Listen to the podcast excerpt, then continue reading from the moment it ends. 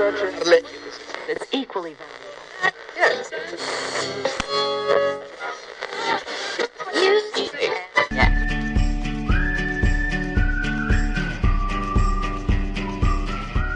El arco iris, las mariposas, el desierto florido, los frescos de la Capilla Sixtina, las telas de los pueblos autóctonos, el quetzal de Guatemala, el lapislázuli de Chile, el cerro de los siete colores de Argentina, la rana roja del Cauca colombiano, el pavo real, los carnavales de Barranquilla o Río de Janeiro, el show de Tropicana en La Habana, el escenario de un programa de radio. Las cosas hermosas de la vida siempre están a todo color. A partir de este instante, le ponemos color a la radio. Aquí comienza Chile a todo color. Migraciones en Chile, una oportunidad ignorada, es el libro que escribió el actual jefe del Departamento de Extranjería y Migraciones, Álvaro Belolio, en 2014, junto al ministro de Relaciones Exteriores de Pinochet, el último que ejerció ese cargo, Hernán Felipe Rasuris. En el texto los autores resaltan el valor de la inmigración, la oportunidad que ignoraba Chile en aquella época y la necesidad de apreciar las ventajas de la migración selectiva. Belolio ha tenido la oportunidad de analizar y pensar las migraciones desde distintas aristas, como estudiante, académico, director de una fundación y finalmente como el jefe del Departamento de Extranjería. Desde su actual cargo logró implementar la visa de oportunidades, el único elemento del paquete de nuevos visados que es 100% autoridad de él, como nos comentó alguna vez. En este nuevo visado podemos ver plasmada la mirada de Belolio sobre las migraciones. El jefe de extranjería entiende la migración como un proceso selectivo, pero de fronteras abiertas, aunque suene ilógico. Paso a explicar. En una entrevista concedida a la revista Que pasa el año 2014, expresaba que su idea es tener fronteras abiertas en el sentido de no impedir el libre acceso, proponiendo premios y generando incentivos para que las renovaciones de visas tengan ciertas prioridades según algunos criterios. Pero no poniendo barreras a la entrada, sino a la renovación de las visas, que es lo que hacen, por ejemplo, países como Canadá o Nueva Zelanda, expresaba en ese entonces. Afirmó además que estos países tienen una inmigración muy importante. Allá los migrantes son una parte muy dinámica de la economía y gracias a ello han solucionado temas como la capacitación, de, el empleo, eh, en áreas donde no existía suficiente oferta o natalidad. La visa de oportunidades, estrenada este pasado lunes, muestra un poco de eso, aunque la contingencia y las concesiones para sacar adelante su chiche lo obligaron a establecer barreras de entrada. Está orientada a trabajadores profesionales o inversionistas. Se solicita fuera del país, ya que la idea es evitar el control fronterizo, con una serie de antecedentes antes de pasar por un sistema de puntaje, que es el que evalúa si el profesional es apto o no para migrar a Chile. Ser enfático, el sistema es discriminador porque lo que busca es calificar al obrero migrante según la edad, el idioma, la experiencia, el oficio y el territorio que quiera habitar. Estos dos últimos puntos son los que, según el jefe del DEM, más puntaje entrega en esta fórmula, de acuerdo a lo que expresó en la entrevista concedida al diario El Mercurio el pasado 29 de julio.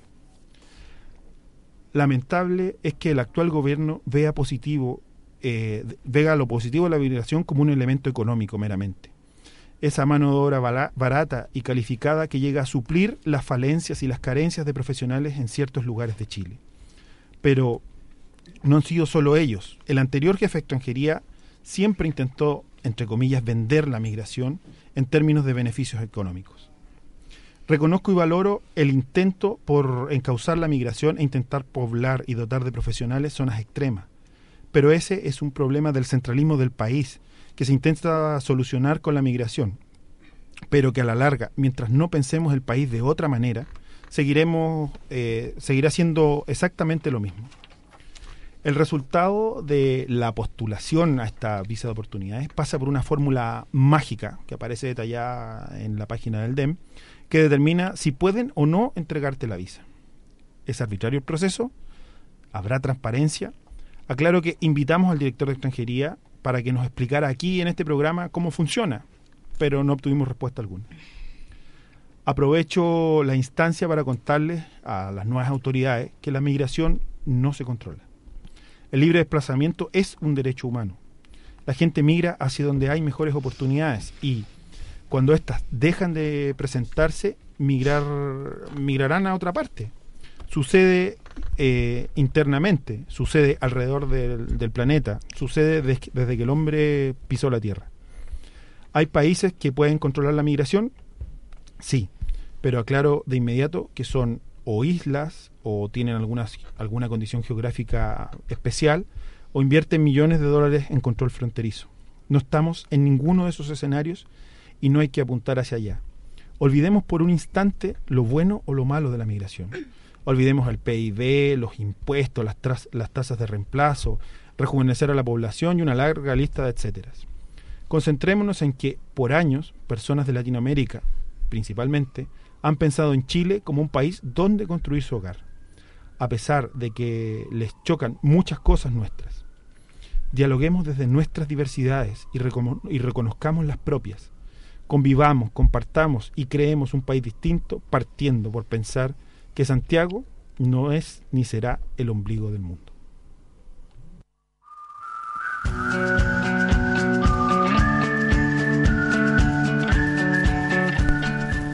102.5 FM, Radio Universidad de Chile. Un capítulo más de Chile a todo color. A mi siniestra, como cada tarde, Hola. Virginia ¿Qué tal? Migani. ¿Cómo estás, ¿Cómo Virginia? están? Bien, bien. Y a mi diestra, Cristina Bastidas. ¿Qué tal, Cristina? Hola, ¿cómo están? Ya es viernes, para mucha gente día feliz. ¿Qué tal sus semanas? Oh, no, tú- ¿por qué es el plural? ¿Se te hicieron eternos los días? Eh, es una sí. sola. o sea, No, una la sola semana, que nos una vimos. semana de cada una, son dos Ah, semanas, ah. pasan a ser El mismo plural. tiempo. Bien, bien. Así como, bueno, va, estaba como mucha, mucha noticia en Chile, por lo menos. Bueno, en Argentina también. ¿Qué? En Argentina encontraron el cuaderno K. Ay, sí, pero qué. Ay, qué manera de.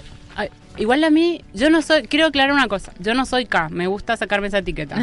Tampoco soy. eh, del aclarando. oficialista. De- después, Me encanta. del cuaderno, parto aclarando que no soy Me K. encanta aclarar como aclaran los, los- la per- las personas cuando dicen, ay, no odio a los homosexuales, pero, como siempre.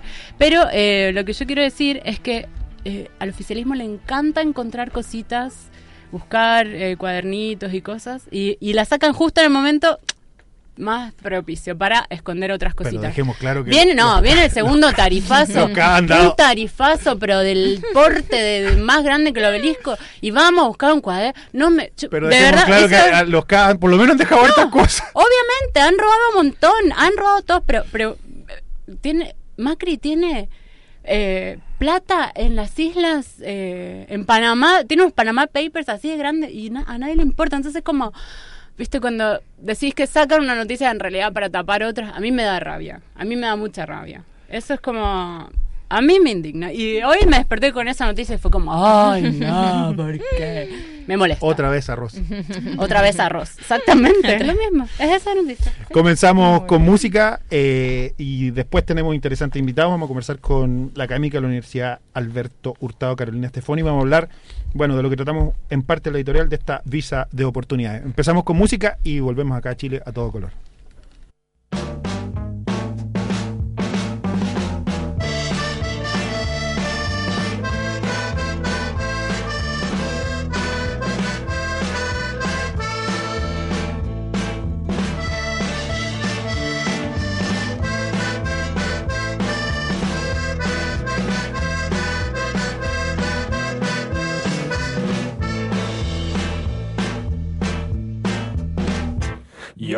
Estoy hasta la madre de que me pongan sombrero. Escucha entonces cuando digo, no me llames frijolero. Y aunque exista algún respeto, no metamos las narices. Nunca inflamos la moneda, haciendo guerra a otros países. Te pagamos con petróleo o intereses nuestra deuda. Mientras tanto no sabemos quién se queda con la nos hagan la fama de que somos vendedores de la droga que sembramos, ustedes son consumidores.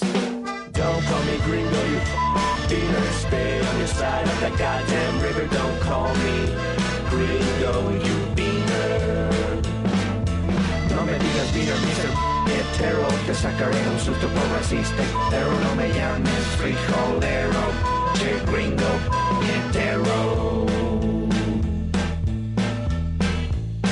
Now I wish I had a dime for every single time I've gotten stared down for being in the wrong side of town. In a rich man I'd be if I had that kind of chips. Lately I wanna smack the mouths of these racists. Podrás imaginarte desde afuera ser un mexicano cruzando la frontera, pensando tu familia mientras que pasas, dejando todo lo que tú conoces atrás. Tuvieras tú que esquivar las balas de unos cuantos gringos rancheros, le seguirás diciendo good for nothing wetback si tuvieras tú que empezar de cero. Now why don't you look down the way your feet is planted The US soil that makes you take shit for granted If not for Santa Ana, just to let you know That where your feet are planted would be Mexico Correcto Don't call me gringo, you beaner. Stay on your side of the goddamn river. Don't call me gringo, you beaner. No me digas beaner, Mr. Hetero. Te sacaré un susto por racista, pero no me llames frijolero. Che gringo, get their own.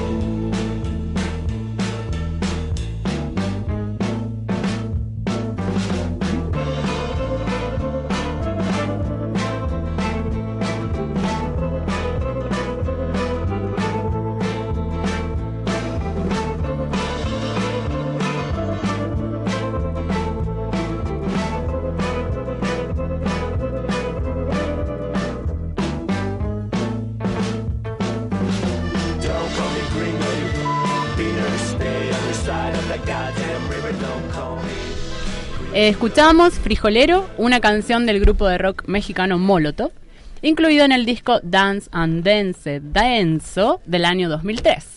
Frijolero es una palabra que se utiliza comúnmente entre algunos estadounidenses para referirse muy despectivamente hacia un mexicano. El grupo de rock y hip hop mexicano Molotov aseguró que no quiso estereotipar como racistas a todos los estadounidenses con su canción. No es necesario estereotipar a muchos. Sí, ¿para qué? Lo hacen solos.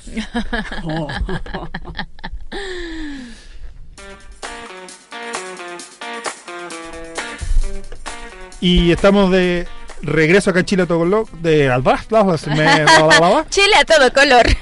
Para conversar con la académica de la Universidad Alberto Hurtado, Carolina Estefoni. Carolina, bienvenida otra vez a estos micrófonos, ¿cómo has estado? Hola, muy Hola, bien. Muchas ¿qué gracias tal? por la invitación. ¿Qué te pareció? O sea, bueno, la visa de oportunidad la, la anunciaron en, en abril, pero se comenzó a implementar desde el pasado lunes. ¿Cómo, ven ustedes esta, este nuevo visado que entra a nuestro sistema? A ver, yo creo que es, eh, o sea, este proceso ha sido caracterizado por, creo, la improvisación, eh, por un manejo comunicacional bien Mm. caótico en el fondo, todo, el, todo el proceso de regularización y todos los anuncios que se dieron, ¿no? Mucha desinformación, mucho que uno no sabe qué, es lo, qué es lo que hay detrás, cuáles iban a ser los criterios de esta visa, por ejemplo, no estaban claros cuando se anunció y, y recién se lanzan los criterios uno o dos días después de que se supone que empezaba la visa. Entonces, a mí me parece que hay un nivel también em, de improvisación, de estar haciendo sobre la marcha, pese a que probablemente tenían eh, ciertos lineamientos antes claros, ¿no? Y hacia dónde querían apuntar.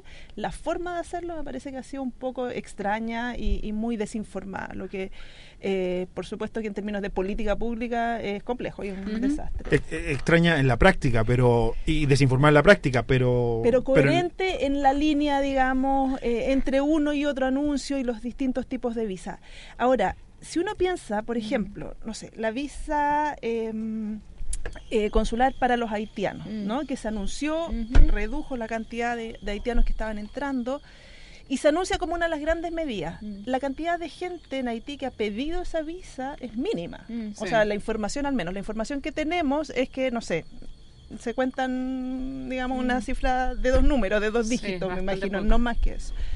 Después con la visa eh, de responsabilidad democrática, los Ujú. venezolanos, tenemos también que se anuncia como la gran Panacea. apuesta además y, y de, mm, de apoyo a los venezolanos, etcétera, y tenemos una lista como de 30.000 solicitudes, ¿sí? cerca de 30.000 solicitudes, y se han cursado efectivamente unas 3.000.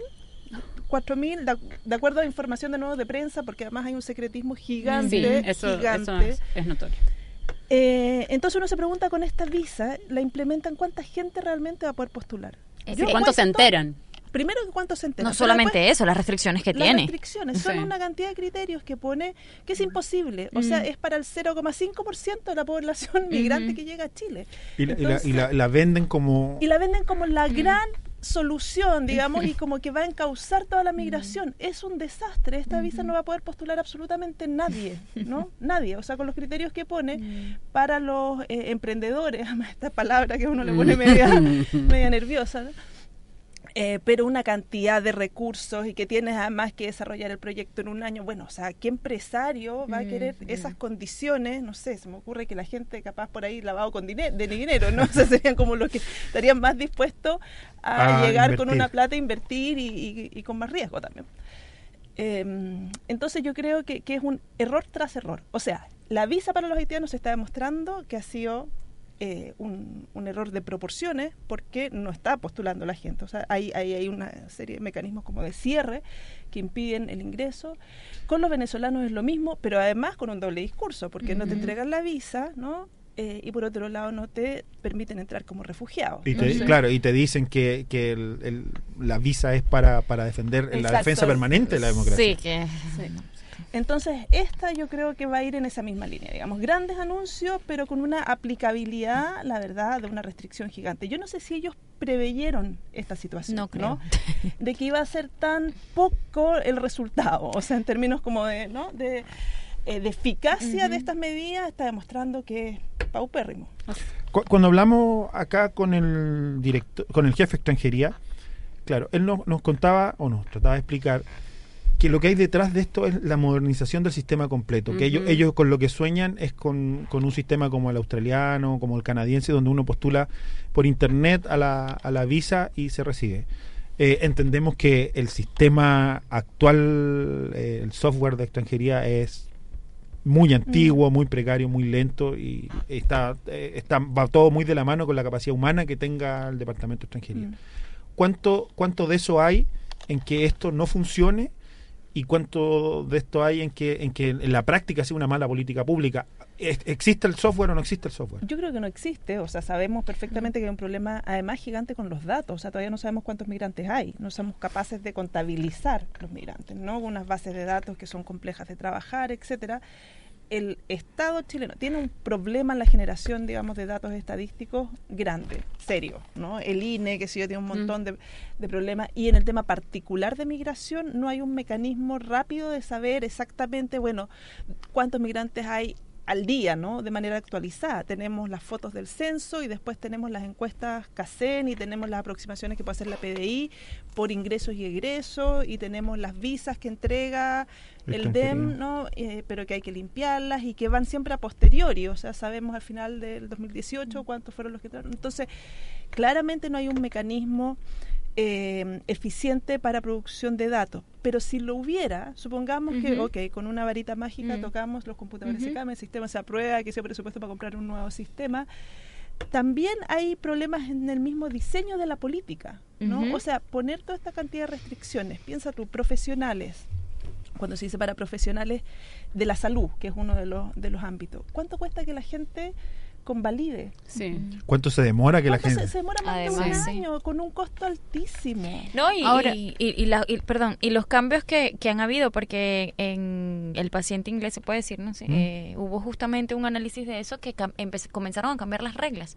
Y hay una queja y hay de hecho demandas, denuncias por todo lo que está pasando. Entonces Exacto. es súper complicado eh, O sea, a nivel una comunicacional. como Poca tú. aplicabilidad, pero impresionante. Entonces ahí uno se pregunta y dice, bueno, cuando diseñan los criterios, ¿están pensando en Canadá o están pensando en Chile? Claro.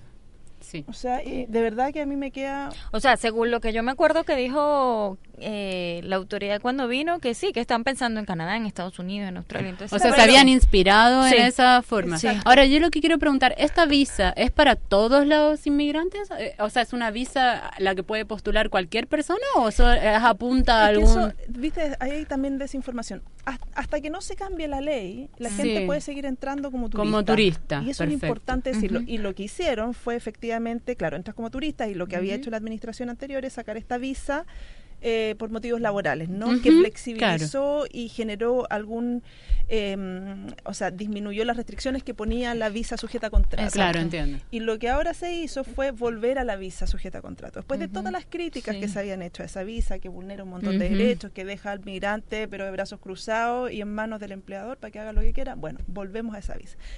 Ok, pero de todas maneras es importante decir que la gente sigue entrando como tiene que seguir entrando como turista, puede seguir entrando como turista, ¿no? Y Ah, esa puede es- seguir. pero claro, Y no va a se seguir entrando como Y turista. vas, exacto. Claro. Pero tiene esta, esta, o sea, yo, yo lo que lo que quiero entender, el, el turista, la persona cuando entra, que por, por ejemplo, un, un profesional que viene a Chile y entra como turista, Mm. tiene opción, tiene que hacer esta visa acá o la tiene que, o en realidad tiene que pensarlo antes y hacerlo en su país. Es que todavía no ha salido la ley. No, Ah. esta, esta visa, esta, Esta visa visa. en particular Afuera. se pide desde Sí. afuera. Desde afuera. Y ya está, pero ya está usándose. Ayer. Desde el Desde- 30, desde el sí, lunes ya se puede postular Ah, esta sí, visa. Sí. ya está. Ahora, de todas maneras está la visa para profesionales. Claro, es que eso, Mm. eso es lo que... A eso, ¿Por qué hicieron esta si ya había una? Eso, Mm. Por eso a mí me parece... ¿no, ¿Esta no era exclusiva para venezolanos o no? No. ¿O estoy No, no, no, no, no, no, no. Yo creo que están preparando el terreno para lo que ellos quieren hacer con el cambio de ley, que es que todas las visas, o sea, que la persona que quiera migrar para acá lo tramite desde afuera, Afuera. ¿no? Mm. Entonces, este es como un primer mecanismo. Yo creo que no les va a resultar. O sea, la cantidad de gente que va a aplicar aquí va a ser... Mm. Es que... Y para mover la- el control fronterizo a, a- a otros países, porque finalmente lo que hacen es sacar el control fronterizo de acá y moverlo, Exacto. moverlo a, la- a- a Cancillería. Em, Claro. ¿Cu- ¿Cuántos beneficios hay, hay- hay en eso? ¿Es posible porque la gente que, que se va a mover, la gente Mm. que va a querer cruzar, va a llegar a la frontera, que es como habitualmente lo hace? La mayoría de la migración nuestra ingresa por frontera y no Mm. ingresa por, por Mm. aeropuerto. Exacto. Es que por eso digo, yo creo que esto no está pensado para la realidad chilena, porque además en Chile el 70% de la migración es latinoamericana. Mm, y sí, con América además. Latina tenemos procesos de integración Mm. que se vienen negociando y De arrastrando siempre. desde Mm. siempre. Y que la idea es precisamente favorecer los procesos de integración. Entonces, eh, claro, uno dice, no, no aplica, digamos, no aplica en el espíritu que hace Argentina, en el espíritu que hace Brasil. Em, entonces, ay, se me fue tu pregunta, perdón, viernes en la tarde. No, no, yo lo que te decía era eh, esto de correr la fron- de, de llevar, de trasladar el, el- el control fronterizo hacia afuera, hacia la, hacia lo- lo- las delegaciones baja, exacto, consulares. ¿Cuánto beneficia, cuánto o cuánto perjudica este sistema? Yo creo que es, es el, cuando uno, ayer justo veía un mapa súper interesante em, para Europa, para todos los países del espacio Schengen, eh, y donde estaban eh, las fronteras externas de Europa, ¿no? ajá. Y entonces aparecían unos países, qué sé yo, en rojo, que son los que tienen que pedir visa, y después hay otros donde simplemente no se les da la visa, que están como en negro, y entonces uno podía ver, qué sé yo, que los países de África o los países de Asia estaban en negro, eso no se les da, no se les permitía el ingreso, etcétera. Entonces, claro, la frontera nacional se empieza a correr hacia hacia eh, los otros países, las cancillerías, los consulados de los otros países. En el caso de Haití, no solamente el consulado, sino la OIM, que era quien tenía que supuestamente tramitar las visas. Eh, entonces ahí también hay un tema como de, uno dice, bueno, ¿dónde está la soberanía también y quién es que está decidiendo quién entra o quién no entra? eh, al país. Si se gana o se pierde, yo creo que es un tema muy complejo porque tú al poner la frontera afuera vas en el fondo vas descomprimiendo lo que pasa acá, pero trasladas la responsabilidad hacia otros lugares, ¿no? Y entonces ese consulado, el manejo que puede tener ese consulado es mucho más aleatorio, digamos, o, o va a depender mucho más del cónsul que esté Ujú. ahí, del criterio del consulado, no ya de el departamento de extranjería, o, ¿no? Esta visa, para tratar de objetivizar el asunto, trae una fórmula matemática. La, la fórmula matemática contempla cinco variables, que son eh, eh, profesión, el- la experiencia de la persona en lo que trabaja, el idioma, el idioma que habla, el lugar a donde se quiere ir a vivir, y se me fue la quinta la- variable, pero la tengo, la tengo por acá. A ver, ¿la tenemos aquí o no? No, sí la tengo, la tengo. El idioma, la experiencia, el oficio eh, y la edad. La edad importante, porque entre, entre los 18 y los, y los 44 años, eh, entre los 20 25 y los 44 años tiene más Mm. puntaje que, que las otras las otras edades. Eh, esta, esta, esta fórmula matemática o este intento de controlar la, la migración es posible porque la mayoría de los países que lo hacen de cierta manera, claro, tienen características geográficas que Mm. ayudan que ayudan a hacerlo. Acá que Mm. tenemos 4.000 y fracción kilómetros de frontera, ¿es posible hacer? No, yo creo que de todas maneras va a haber migración irregular. Si el problema de todo esto es que vas a generar, vas a estar Más- generando un más, nivel de ah. irregularidad después, además sin la posibilidad de regularizarse, porque empiezan a haber más, más restricciones. Eh, entonces, evidentemente no estás resolviendo nada, estás generando un problema mucho más profundo. Pero además, de nuevo, es no tener idea del país, de cómo funciona. O sea, tú dices, ya, quiero atraer, no sé, a profesionales. Eh, lo que hemos visto, estudiado con migración calificada, les cuesta muchísimo insertarse. No sí. tienes las redes sociales en. Chile, ¿no? No tienes los recursos, capital social, capital cultural. Chile es una sociedad súper cerrada. Entonces, claro, puede Así es. llegar un señor o una mujer con, no sé, doctorado en ciencias de no sé qué. em, y, ¿Y qué posibilidad real va a tener de incorporarse a ese mercado laboral? Muy pocas. Si tú no tienes las redes acá, es muy complejo, un proceso largo, muy largo. Y todas las personas calificadas así lo dicen y así lo expresan y muchas veces quedan en trabajos más, pre- más vulnerables, más precarios, de menos, donde se les reconoce menos, digamos, su experiencia. Entonces, pensar de que alguien que llega acá súper calificado, 40 años, con tremenda experiencia, No. así va a encontrar trabajo, No. no, no, ocurre. Vamos, no me vine con eso. Vamos a hacer una pausa. Estamos conversando con Carolina Estefoni, académica de la Universidad Alberto Hurtado, sobre este mm, esta nueva visa que se suma al sistema de visado chileno, la visa de oportunidades. Vamos a hacer esta pausa y regresamos acá en Chile a todo color.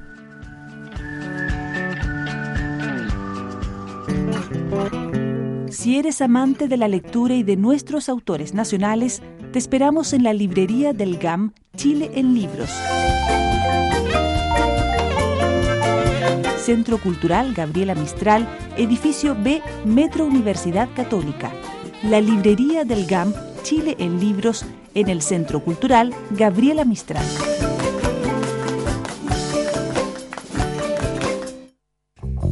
Lea en Le Monde Diplomatique Nuevos derechos para los animales. La lucha feminista analizada por Naira Martínez, universitaria, y Doris González, pobladora. Guetos verticales y especulación por Miguel Lavner. Textos sobre China, Estados Unidos, Bolivia, Francia, los Balcanes y el Líbano. Y el libro del mes, La ultraderecha en Chile y el mundo. Le Monde Diplomatique, más indispensable que nunca.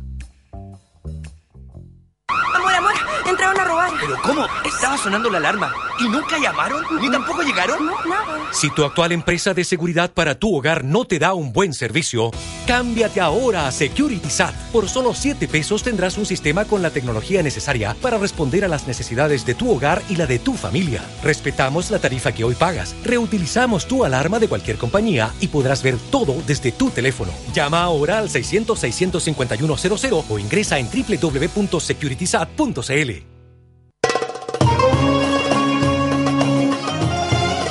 Soy César Abueid y los quiero invitar a Palestina por siempre. ¿Cómo es vivir bajo una ocupación? El día a día del pueblo palestino. Domingo, 13 horas, 1 de la tarde, Radio Universidad de Chile. Palestina por siempre.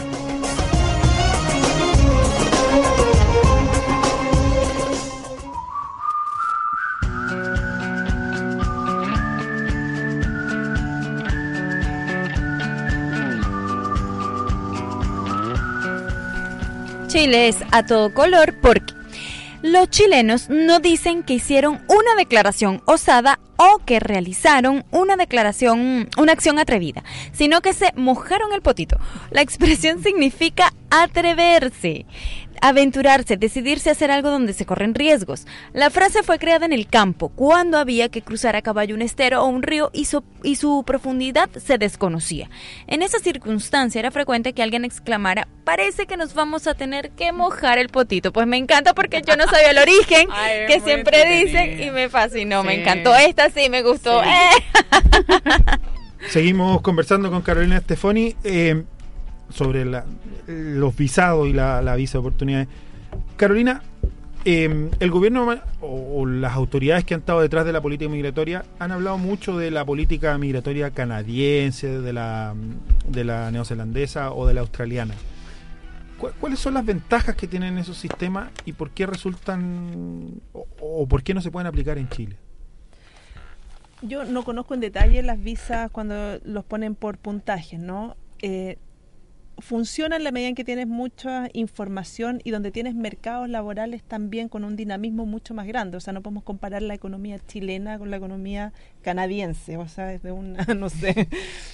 Eh, es muy raro también hacer esa comparación. Cuando tú tienes una economía muy grande que requiere esa gente en muchos lugares simultáneamente, no solamente profesionales calificados, sino que también necesitas en servicios, hotelería, gastronomía, no sé, toda la gama, ¿no es cierto?, eh, dentro del, del mercado laboral. Entonces, bueno, tú puedes ir insertando a las personas en distintos lugares, pero porque la economía es muy dinámica.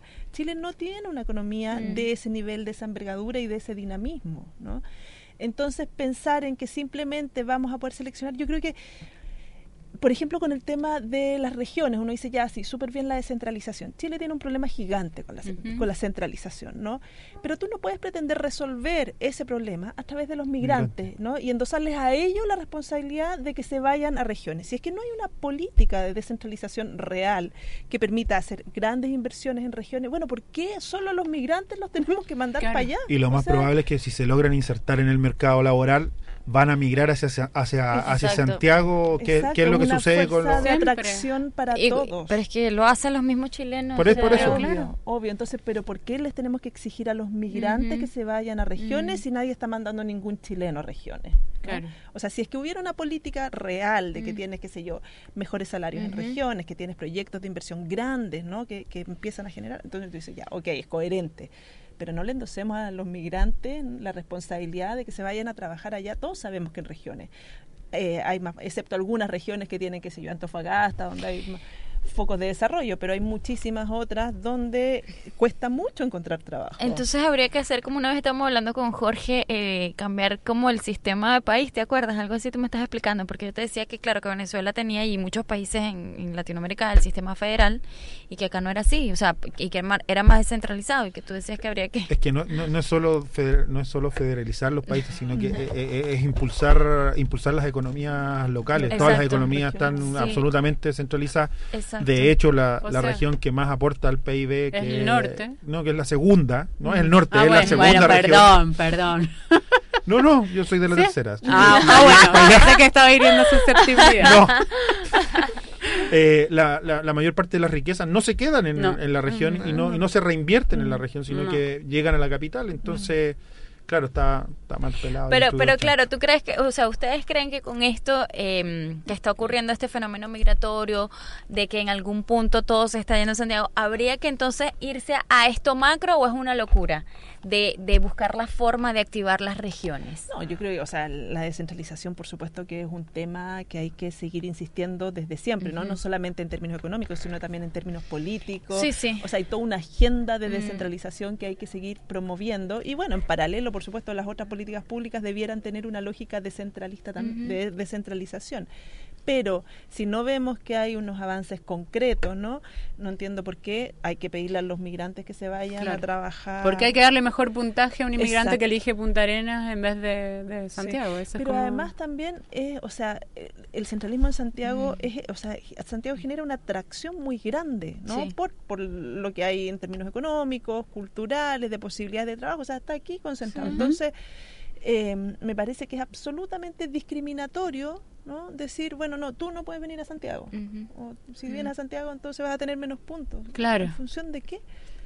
De nuevo, es una exigencia absurda a alguien que está en menores condiciones, digamos, y posibilidades de defender sus derechos y decir, bueno, yo me voy donde quiero, o sea, atenta incluso contra la movilidad de las personas. Nos quedan pocos Sí. minutos, Carolina. Te quería preguntar, hace dos semanas terminó la primera etapa del proceso de regularización. Eh, el gobierno entregó números, eh, números que no coincidían entre las mismas autora- eh, entre las mismas autoridades, trataron de arreglarlo de por aquí y por allá. ¿Y ¿Qué, qué opinión te merece el final de esta primera etapa? Bueno, en términos de números, eh, reafirma, digamos, la dificultad que hay estadística, ¿no? Esa estimación que hicieron de los 300.000 que nadie sabe cómo llegó, o sea, da cuenta, si, si la política pública se está construyendo sobre ese nivel de, eh, de datos, me parece que estamos mal. O sea, si, si me dicen eso, entonces, bueno, ¿por qué esta otra visa va a funcionar? y No, no, no puede ser. Entonces me parece, y además el maquillaje que se hizo después, burdo, ¿no? Tratar de Sumar. sumar, a los tres, a, digamos, los todos los que 150 estaban, más. claro, en proceso de regularización, como que si fueran irregulares, o sea, no solamente sumar peras con manzanas, sino es decir que, bueno, que la gente que está en proceso es irregular. O sea, no... Es absurdo, claro. Sí. Eh, entonces, bueno, supongamos que son los 150.000 que están en situación irregular, que deben ser menos todavía, porque mucha gente se inscribió estando en proceso Y que la, llama- y que la llamaron, Y le- que la ya- invitaron a exacto, inscribirse para que, para que participaran del Así proceso. que la gente realmente irregular de haber sido muchísima menos, ¿no? Hay que ver los que se inscribieron en el primer Mm. mes, eso sí, de Eso. todas maneras, eh, y después son gente que está... De hecho, la, la- algunos organismos públicos que, como, como la Intendencia, que recibía solicitudes de regularización, eh, los mandaron a no recibir solicitudes de regularización días antes de que comenzara el proceso. Todo el personal estaba Claro. estaba instruido para que mandaran a la gente, para que hicieran a la gente esperar hasta que, Sí, que partiera, partiera el proceso. Y, y, y cómo, cómo en- en este tiempo has podido evaluar el, el tema de las visas. Lo, lo tocamos tangencialmente, la visa de haitianos y la, Mm. la visa de venezolanos. Pero ¿tú crees que la, la- el, el- el freno que se ha puesto a la migración haitiana tiene que ver con la visa, tiene que ver con los medios de transporte también, porque ya dejaron de, de- de llegar vuelos a Chile desde Haití?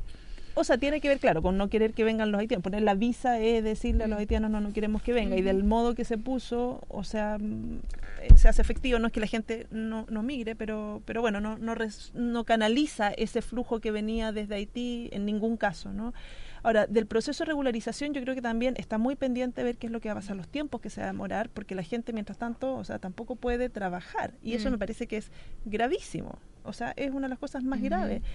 Eh, fue hoy día o ayer que Colombia decidió regularizar Los a los venezolanos. ¿no? De una manera muchísimo más automática de la que se está implementando en Chile. Argentina hizo un proceso de regularización también mucho más rápido, o sea, herramientas hay para hacerlo mucho más rápido. Me parece que eh, si se hubieran quedado solamente con las personas irregulares, podría haber sido mucho más eficiente en esos Claro. términos y haberse hecho muchísimo más rápido si es que eran 80.000 los irregulares. Bueno, eso sí se podía hacer de manera rápida. Claro, si tienes el número de 300.000, entonces dije- dices, ¿cómo lo voy a hacer? No sé qué. Entonces eh, desvías un poco la, la atención. Pero, a ver, yo estoy totalmente de acuerdo en que era necesario regularizar, eso no, no me cabe ninguna duda. No es la solución a los problemas, por Mm. supuesto, pero, pero era fundamental. Y que tuvieron la voluntad política de hacerlo, porque Sí. el gobierno anterior du- No estuvo lo- dudando desde, Sí. desde que asumió hasta que se fue. Sí, sí, sí.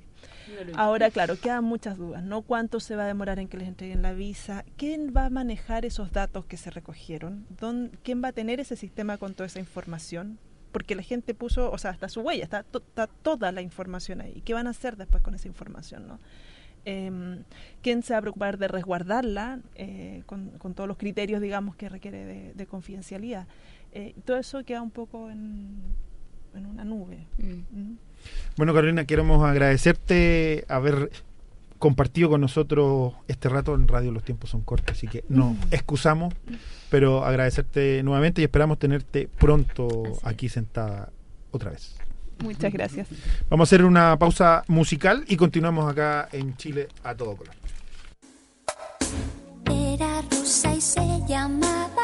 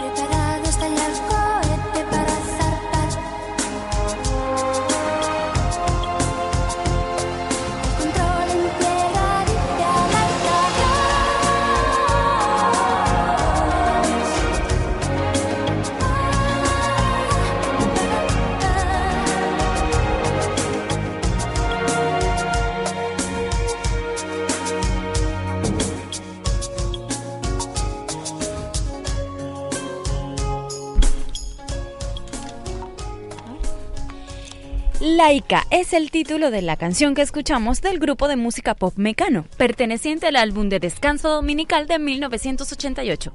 La canción habla de la carrera espacial por parte de los rusos con la perra Laika, el primer ser viviente en orbitar la Tierra lanzada dentro del Sputnik 2, el día 3 de noviembre de 1957 en el cosmódromo de Baikonur en Kazajistán. A pesar que pueda tratarse de una historia triste si se quiere, pues la perra murió estando en órbita a las pocas horas del lanzamiento. Así es. Buscando canciones para el programa de hoy, Ajá. eh, buscando rock en español, Muy bien. entre las mejores canciones de rock en español, ninguna, ninguna cantada por mujeres. Estamos en deuda. Cosas que pasan. Estamos Pero en el podemos coger nosotros, po. Cosa del patriarcado. Estamos en el estudio con. Eh, me perdí. Aquí. ¿No? Wagner. No, no, no, Wagner. no, no, no, espera, espera, que se- di Wagner. vuelta. Estamos en el estudio con ¿Sí? Wagner Mi- Migan. Que, nos corrija. que- eh, sí. de la Alianza Haitiana para el Desarrollo a propósito de la visita de Johnson Napoleón Claro. que están organizando la- las comunidades haitianas. Primero, Wagner, ¿quién es Johnson Napoleón y cuál es la importancia que tiene para ustedes esta, esta visita? Ah, Bueno, primero saludos eh, a cada uno de ustedes y saludos a todo el público. Y bueno, Johnson Napoleón es un haitiano, na- nació en Haití, pero luego eh, en- a- con 12 años eh, inmigró como en Estados Unidos. Y, pero en Haití trabajaba antes como reparando como bicicletas, eh, todo eso, sin una capacitación formal. Mm. Y cuando llegó en- en Estados Unidos, igual empezó a trabajar como guardi- eh, guardia en, en diferentes lugares. Y de poco a poco eh, em- empezó también a trabajar como inversor de, mm, eh, de- de- de- en muchas cosas. Pero lo, eh, lo interesante es como una persona, una haitiana, como eh, muy, un- una persona muy famosa para nosotros y muy importante en el, eh, en el ámbito de la comuni- comunidad haitiana. Porque vino como desde abajo y ahora eh, como es- tiene un logro maravilloso por su, su realización. Ahora tiene como su propia universidad en Estados Unidos, a- a- Azul eh, College, pero antes, eh, eh, eh, de poco a, poco, a poco años que estaba en Estados Unidos, compró un- una incidencia superior Mm. y más tarde convirtió eh, esa institución en una como una universidad. Ahora tiene como tres eh, tres como eh, universidades en Estados Unidos y también en Haití empezó ahora a, a crear como a emprender eh, la misma universidad en Haití. Y ahora también es un hombre como que trabaja sobre todo en el tema de emprendimiento y tiene como un- una com- compañía de medios, más de cinco radios en Estados Unidos, eh, legalizado todo con, personalidad todo, todo, eh, jurídica, todo eso.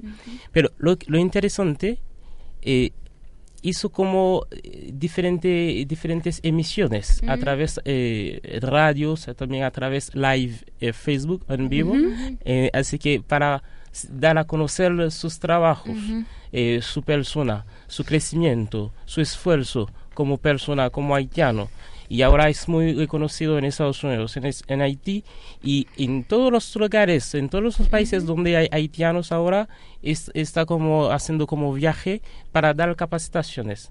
Para nosotros es como una oportunidad maravillosa como recibir a Johnson Napoleon, este empresario con éxito que va a poder eh, eh, capacitar a nosotros, a comunidad haitiana que es como tan joven en Chile, eh, con un tema muy interesante que es como 10 eh, cosas eh, para eh, que un inmigrante puede hacer para tener éxito en, en un país extranjero. Mira. Así que eso va a ser eh, algo increíble y ya eh, toda la comunidad haitiana está como eh, no puede eh, eh, está puede como eh, es- Esperando. está esperando como ese día mañana va a ser como Eso te iba a preguntar. Ya. ¿Cuándo? ¿Dónde va a ser, van a ser estas capacitaciones? bueno eh, mañana eh, mañana sábado cierto Sí, Cuatro. mañana es sábado. Mañana sábado 4 va a ser la primera conferencia eh, desde las 3 hasta 7 en la. Universidad de, de Chile, en la Facultad de, de la Medicina, Ya. Ajá. en Independencia 1027.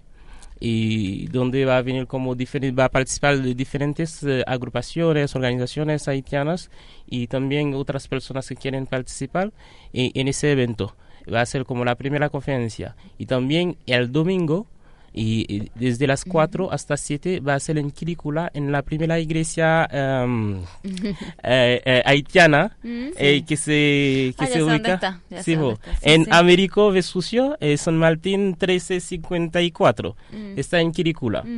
¿Y, y esta- estas actividades son abiertas a todo público? ¿Cómo hace la gente que quiera asistir? Los que están escuchando, si, si, si tienen ganas de asistir, ¿cómo, cómo pueden hacer? Son todos bienvenidos, todos bienvenidos. Aún eh, también tenemos como mucha gente, eh, por ejemplo, eh, estábamos esperando como a 200 personas en la Universidad de, de Chile.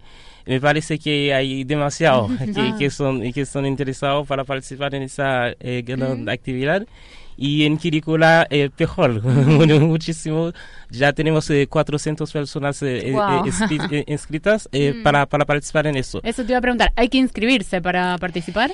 Y normalmente sería bueno porque tenemos un link y tenemos eh, a través de redes sociales como invitamos a la, a la gente, pero es una invitación abierta. Una persona también puede venir directamente en el lugar para, para compartir, participar con nosotros.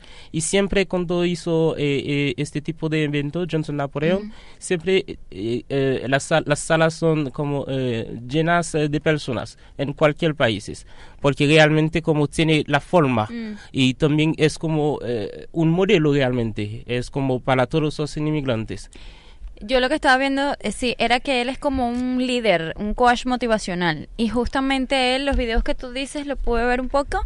Y claro, es como eso, como un líder y como que te enseña eh, con base a las experiencias que él tuvo. Claro, debe dar algunos tips como Sí. de, de- Y él hace así, él hace varias cápsulas de video, Ajá. claro, en haitiano, entonces no puedo, al principio era, al principio era En en, creol. creole, exacto. Al principio era en inglés y yo como que puedo entender, pero ya después cuando cambió el idioma yo dije, oh no, y, y se veía así bien interesante. bueno tiene su forma lo que pasa es un es, un- es una persona como eh, ordinaria o normal pero con su, su con su eh, con sus cosas eh, sus realizaciones podemos decir una persona extraordinaria. Pero tiene su forma propia, por, siempre con sonrisa en su cara, siempre es como muy abierta a- para hablar con todas esas personas, a cualquier persona. Aún ahora tiene mucho dinero, tiene muchas cosas, muchos emprendimientos, pero se, se ve en esa persona como, eh, eh, un, como alguien que, puede, que está realmente para aportar, para ayudar, apoyar a otras personas, porque para él quiere como que todos pueden como crecer, Ujú. aumentar eh, su economía, eh, su, su, su quiere como un, un- una comunidad Desarrollo. más desarrollada Ajá, ajá. en ese sentido. ¿Cómo, ¿Cómo se gestó esta invitación? ¿Quiénes están detrás de la avenida de Johnson? Bueno, eh, eso, eh, por eso felicito también a la comunidad haitiana, porque de poco a poco vamos a ver cómo hay como una unificación eh, entre nosotros. Eh, hay como un equipo de cinco personas que está organizando esa gran actividad. Eh, somos ADECOM, eh, es una alianza eh, para el desarrollo de, la economía comunitaria. Tenemos a Claude Lond, Auguste, y que es uh, una haitiana que tiene como mm, casi un año en Chile. Y tenemos a otra, otra haitiana que es Joan Gerse, eh, que es eh, lingüística, que, que trabaja en muchas cosas en CISFAM, ayudando a los, a- sobre todo las Claro. haitianas. Y tenemos a Yvonne Dolcenville, eh, el, escritor eh, que escribió como el, eh, la- El diccionario. Sí. creol y español. Español, sí. Y tenemos también a Nade, que es eh, un, puedo decir, un líder en la comuna li- quilicula también. Y trabaja más en el tema de la iglesia eh, protestante, pero tiene como es muy importante en el equipo. Y eh, el hu- humilde Wadnia Beñojo, que es el embajador de la juventud de Haití en Chile. Así que somos cinco personas jóvenes. eh, eh, tratamos como de, eh, de hacer lo, lo- lo más, traer como mm, más cosas posibles para el fortalecimiento, para fortalecer la comunidad haitiana en Chile, para nuestro, nuestro desarrollo. Bueno, Wagner, te quiero agradecer la, la visita, así que recuerda a la gente dónde va a estar Johnson Napoleón y cómo pueden llegar. Bueno, eh, de ya eh, invito a, a, eh, eh, ADICOM, que es eh, eh, la Alianza eh, para el Desarrollo de la Economía Comunitaria. Invitamos a ustedes a todos y a todas en este gran evento, una conferencia sobre los 10 puntos, 10 Ujú. cosas que un inmigrante, Debe eh, que un inmi- inmigrante debe saber, debe hacer para su crecimiento, su éxito en un país extranjero. Así que la primera conferencia va a ser en la Universidad, em, Universidad de Chile, en la Facultad de la Medicina, en Avenida Independencia 10, 20 eh, 1027. Y lo otro va a ser el 5 de, do- 5 de, de agosto en, en la comuna de Quilicula, en la primera, primera iglesia haitiana, Américo Vespucio, con San Martín, 10 eh, 1354. Bueno, Wagner, agradecerte. Nosotros volvemos antes de pedir, nos quedan escasos minutos porque Cristina Bastidas trae la cartelera del día. Uy, vamos rápido, rápido, rápido. Me está apurando. Ok, rápidamente, para mañana, mañana que se Espérate, celebra. Espérate, espérate, poniendo la música. La cartelera cultural es una colaboración de Marta Lucía Rocha y la red de Colombia Cultura Interesante. Uy, interesante, itinerante. Ahora sí, Cristina. Bueno, ahorita sí, porque es que corro, corro. Bueno, mañana, por este fin de semana, por lo del Día del Niño, tenemos que la Municipalidad de Santiago eh, tiene, perdón, perdón, no es mañana, es para el domingo 5 de agosto. Del Día del Niño, la granja educativa Casa Payaso cantando Aprendo a hablar y muchas actividades para una tarde entretenida. Esto va a ser desde las 12 del mediodía hasta las 18 horas. En Carmen 1243, entre Ventura La Valle y Santa Elvira. En caso de lluvia se suspende la actividad y la actividad es completamente gratuita tenemos que la compañía latina americana Brahms o la comedia de los errores, así se llama la actividad, que hacer teatro nunca ha sido fácil, pero cuando estás a dos días de estrenar nada más que la tragedia de Ricardo VIII de Shakespeare, sumado a que la subvención no llega y tanto los actores como el equipo técnico han abandonado el proyecto, pareciera que nada pudiese ser peor, pero sí, puede serlo, y esto es lo que le sucede a Enrique Sugrañes, director, productor y primer actor de su compañía de teatro, quien vive su peor tragedia al quedar sin su actor secundario, ya que se ve la obligación de contratar a un inútil sustituto. Enrique Sugrañes y Manuel Quedesia son los encargados de llevar a cabo esta tragedia, la cual se convierte en una comedia burlesca llena de errores y divertidas situaciones. Esto será mañana, mañana sábado 4, domingo 5 y sábado 25 de agosto a las 20 horas, en donde en el Anfiteatro Bellas Artes. Esto está ubicado en el Parque Forestal, a un costado norte del Museo de Bellas Artes. Esto, aunque, aunque no es am, con pago, es relativamente gratuito, eh, sí se espera un aporte voluntario a la gorra. Tenemos también que está la Virgen de Copacabana en Santiago de Chile. Esto va a ser mañana sábado 4 de agosto, de 10 de la mañana a 18 horas en la Plaza de Armas. Estas festividades son en honor a la Virgen de Copacabana, patrona de Bolivia, en su 193 aniversario patrio. Eh, la entrada folclórica de Bolivia. Eh, Sigo, ¿cierto? Sí, ok, perfecto. Para el lunes 6 de agosto tenemos que la Embajada del Perú en Chile y CCE Santiago tienen Cine Perú Contemporáneo. Esto va a ser en la Avenida Providencia 927 a las 19.30 horas y la entrada es completamente liberada.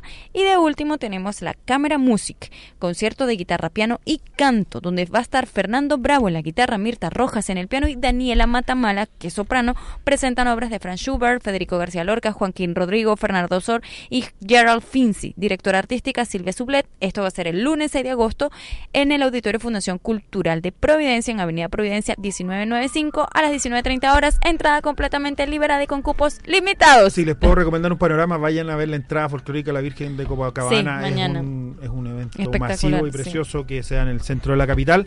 Agradecerle a Patricio Núñez en los controles, a la gente de Radio Universidad de Chile, de Radio JGM y de Radio Antonia FM que transmiten el programa. Nos escuchamos dentro de siete días. Chao. Chau, chau.